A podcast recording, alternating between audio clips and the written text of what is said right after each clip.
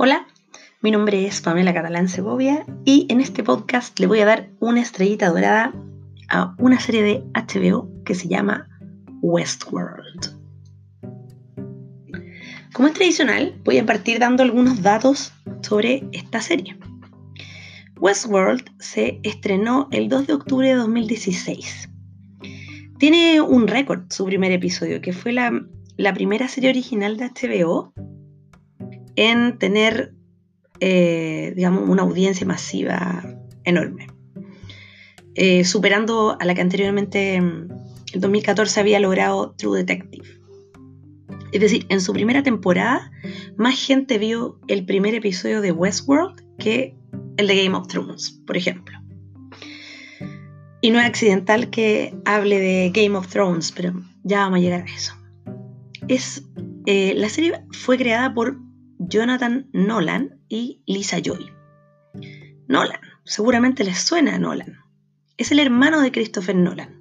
Christopher Nolan, el que hizo estas famosas películas como Memento, Inception o Dunkerque.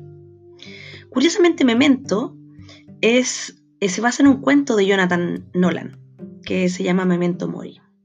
Entonces estamos hablando de gente aquí que tiene cierta categoría, eh, cierto nivel en su creatividad. Un nivel, obviamente, muy bacán. Hay mucha gente que produce esta serie, pero los que están asociados y que a mí me llama mucho la atención son las personas que trabajan en Bad Road. ¿Y qué es Bad Road? es la productora de J.J. Abrams, que para los que nos gustan las series de ciencia ficción, bueno, es una persona muy importante dentro de, este mundo. Otros datos.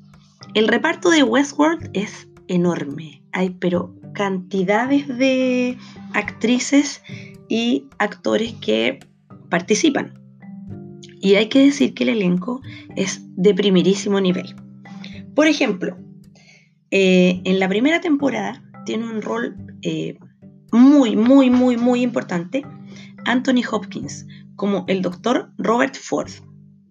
También, y eso ya hasta la, a la tercera temporada que se está transmitiendo actualmente, eh, aparece Ed Harris como el hombre de negro. Dos mujeres maravillosas, tres en realidad que las voy a nombrar a las tres juntas. Tandy Newton como Maeve, Evan Rachel Wood como Dolores, Tessa Thompson como Charlotte, y para nombrar nada más que tres actores que también tienen un rol importante e interesante, eh, James Marsden como Teddy, Rodrigo Santoro, el brasileño, como Héctor, y este, en la tercera temporada, que es la que se estrenó hace dos semanas, Aaron Paul como Caleb. Aaron Paul, muy recordado como Jesse Pinkman en eh, Breaking Bad. Quiero contarles, sin muchos spoilers, por qué esta serie es tan buena. Primero, eh, hay una cosa que es bien eh, particular.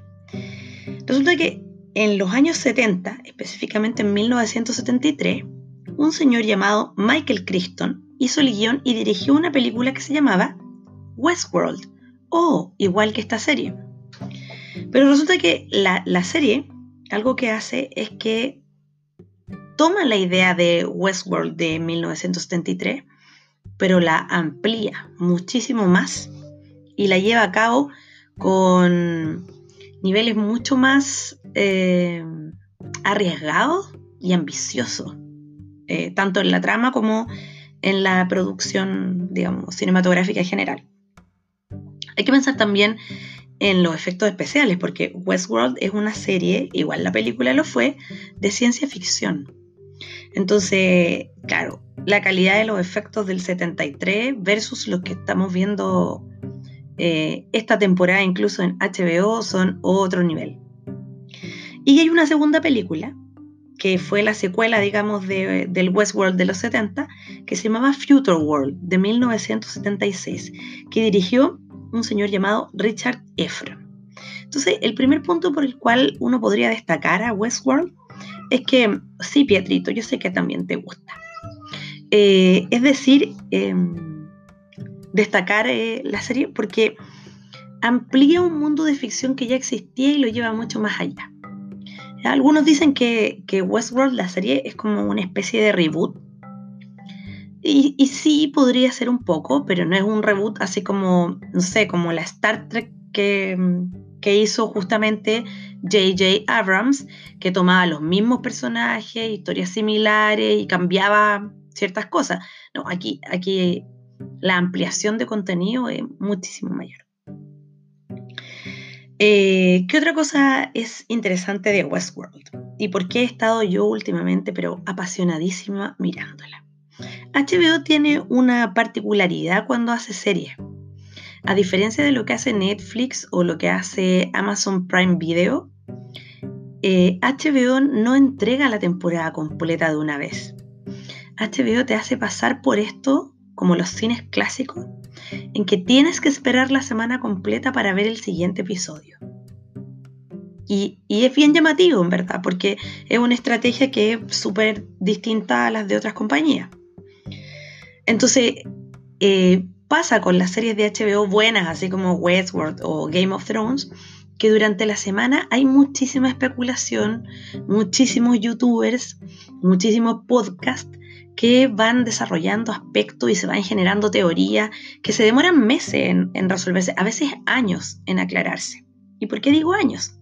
Eh, Westworld está ahora en la tercera temporada, pero partió en 2016. La segunda temporada es de 2018 y la tercera de 2020.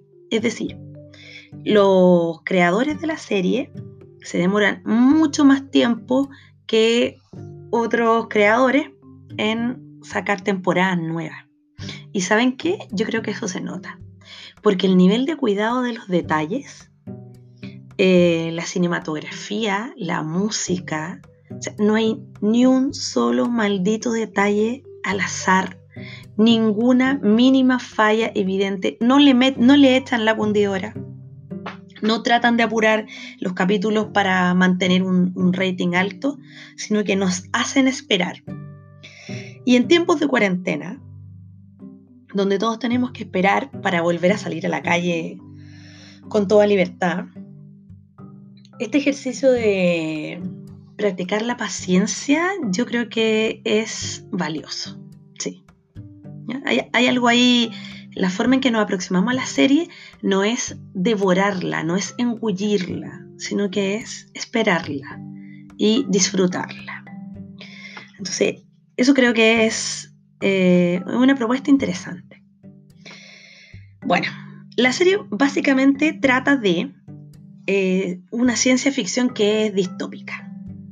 Tiene muchísimas tramas, pero se puede resumir esto en que hay un parque de diversiones, que es el que se llama Westworld, eh, que es de una compañía llamada Delos, en el que los seres humanos eh, pagan un dineral, porque es un lugar muy caro, muy lujoso, para eh, vivir experiencias del viejo oeste. Y estas experiencias, digamos que quienes las padecen, vamos a usar esa, esa palabra, son anfitriones. Y los anfitriones no son nada más ni nada menos que androides. Entonces, aquí la serie nos pone en, en una encrucijada moral, que, que es súper interesante. Porque los seres humanos, ¿ya? los civilizados, desatan todas sus bajas pasiones con los androides, lo cual es durísimo de ver. Eh, que hay otra razón por la cual a mí me gusta mucho la serie, es que es cruda, es difícil de ver, pasan cosas muy feas. Eh, Dolores, que es el personaje que hace Evan Rachel Good, es eh, en su personaje mm, como anfitriona, es una chiquilla súper candorosa, muy hermosa, que vive con su padre en una granja, que está enamorada del sheriff del pueblo donde ella vive, eh, que sueñan con irse de ese lugar y, llegar a un, pueblo mejor. Y cada cierto tiempo llegan los humanos en estampías con ánimo de ser forajidos. Entonces, lo menos que le pasa a Dolores es que los humanos que llegan de visita al parque la violan sistemáticamente. Entonces, y nosotros vemos a este androide que es absolutamente igual a un ser humano, prácticamente indistinguible, sufriendo, sufriendo muchísimo y muriendo en reiteradas ocasiones. Em, no es la única, porque en este pueblo también está eh, el personaje de Maeve, que es la proxeneta eh, del, bar del pueblo, de la, de la taberna, digamos. Y lo mismo, eh, tiene sueño, estoy hablando solo de la primera temporada, tiene sueño, eh, hay ahí como, como uno está todo el tiempo viendo en la serie, ¿cuán, están conscientes los androides de que son androides? Lo ignoran todo o no lo ignoran todo. La serie juega con esto. Están programados los androides para no hacerle daño a ningún ser humano. Pero esto conforme van transcurriendo distintos episodios, se va poniendo un poco en duda. ¿Qué más puedo decir? El personaje de Anthony Hopkins de la primera temporada es el creador del parque y es una mente retorcida, sumamente interesante, eh, juega con todos los demás, no quiere hacer caso de lo que la compañía le propone, él quiere hacer, es un giro sin tornillo, él quiere hacer lo que él desea y no pescar a nadie más. Bueno, una de las críticas que se le hizo a la segunda temporada de la de la de esta serie es que se puso muy enrevesada. No es una serie fácil de ver. Eso también me gusta mucho. ¿Y por qué no es fácil de ver? Los acontecimientos no están ordenados cronológicamente, pero el director de cada capítulo no te lo anuncia. Simplemente te mete en una confusión mental que es similar a la que están viviendo los androides. Tenemos los recuerdos de, distintos personajes desordenados, hay mucha conspiración, aparece esto de, el mandato de la compañía, ¿ya? Como, como estar inmerso. Hay personas que son correctas dentro de Westworld, humanos, y también androides, que terminan siendo subsumidos por esta maquinaria horrorosa que es la, la industria, que es Delos en este caso. La segunda temporada fue incluso más complicada que la primera pasaban una cantidad de cosas que no se podían interpretar hasta que al final eh, ocurren sucesos sumamente violentos. Hay una matanza que es pero enorme. Y ahora estamos en la tercera temporada. Y ahora voy a dar, voy a decir solamente una cosa de la tercera temporada que a mí me parece fabulosa. En la tercera temporada llevamos nada más que dos episodios. Los dan eh, por HBO, hay un estreno mundial los domingos a las 9 o 10 de la noche, dependiendo del, del, horario, digamos, de invierno o de verano en el que estemos. Y sucede que eh, hay dos personajes que, están, que van caminando por, por, eh, el sector donde se repara a los androides, porque por supuesto con el comportamiento horrendo de los seres humanos, los androides mueren, son descuartizados, eh, eh, los reparan constantemente porque los seres humanos los destrozan. Y bueno, se ve que hay dos técnicos que están conversando en un lugar y dice, oye, hay una industria en Costa Rica que me compra esto, pero ¿y cómo lo voy a mandar? Esta cuestión es demasiado enorme. Por partes. Y aparece una toma en que están hablando de vender a Drogon, el único de los dragones de Daenerys Targaryen que sobrevive en Game of Thrones. De lo cual se desprende que no solamente como parque temático está Westworld, sino que también Game of Thrones, todo Westeros, todo Poniente, es un parque dentro de esta serie. Raya para la suma, amigos míos, Daenerys Targaryen no ha muerto. Daenerys Targaryen era una de los anfitriones. ¡Wow! Bueno, eh, ¿qué otra cosa quiero destacar yo de esta maravillosa serie? Quiero hablar de dos personajes que son anfitriones, que son Dolores y eh, Maeve. Son eh, las anfitrionas y androides más poderosas en la faz de la Tierra. ¿Y a dónde se dirige la serie? A que ellas dos están en constante confrontación.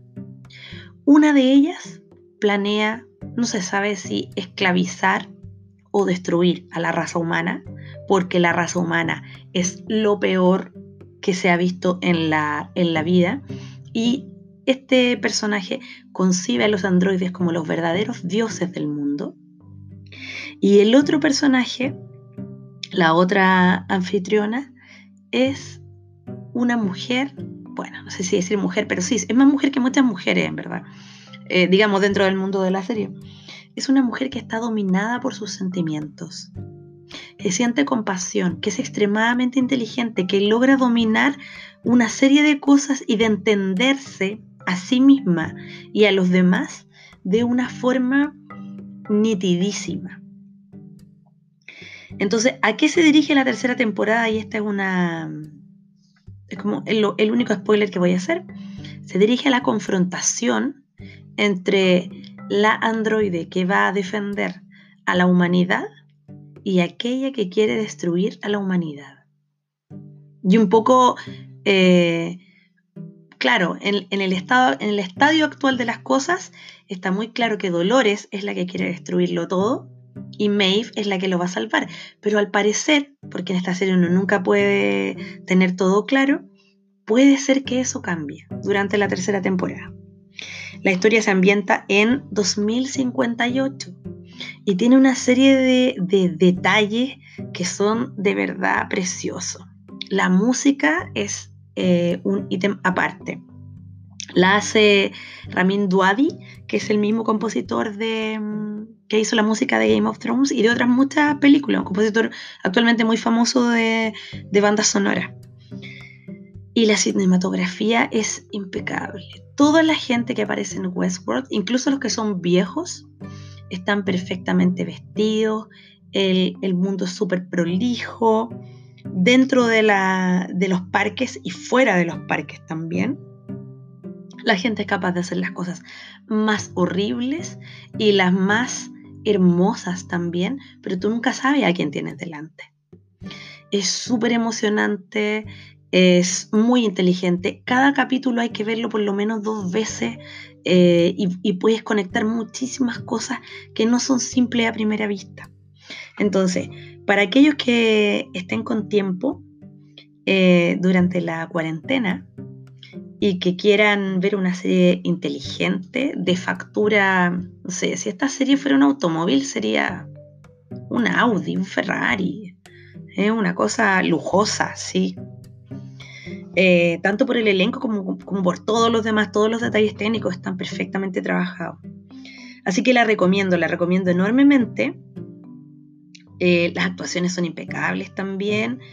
Y como les decía, eh, da para pensar mucho. Em, en tiempos donde la cuarentena nos hace ver que hay un montón de mezquindades y un montón de gente también muy hermosa que es capaz de arriesgar su propia vida por ayudar a otros, esta serie está súper vigente. Lo único distinto es el escenario. Pero, claro, ver retratadas las peores brutalidades humanas y eh, ese intento por salvarlo todo, yo creo que es algo que nunca, nunca pasa de moda. Así que véanla. Es un lujo de serie, se van a acordar de mí, es un lujo. Bueno, si llegaron hasta acá, también les tengo que dar una estrellita dorada. Gracias por escucharme. Eh, espero que estén bien que la cuarentena no los haga desesperar, sino que lo vean como una oportunidad de hacer cosas distintas, eh, de crecer, de incluso de prepararnos con esta serie también para un futuro apocalíptico. Esa parte es broma. Ojalá todo se arregle. Que la fuerza les acompañe.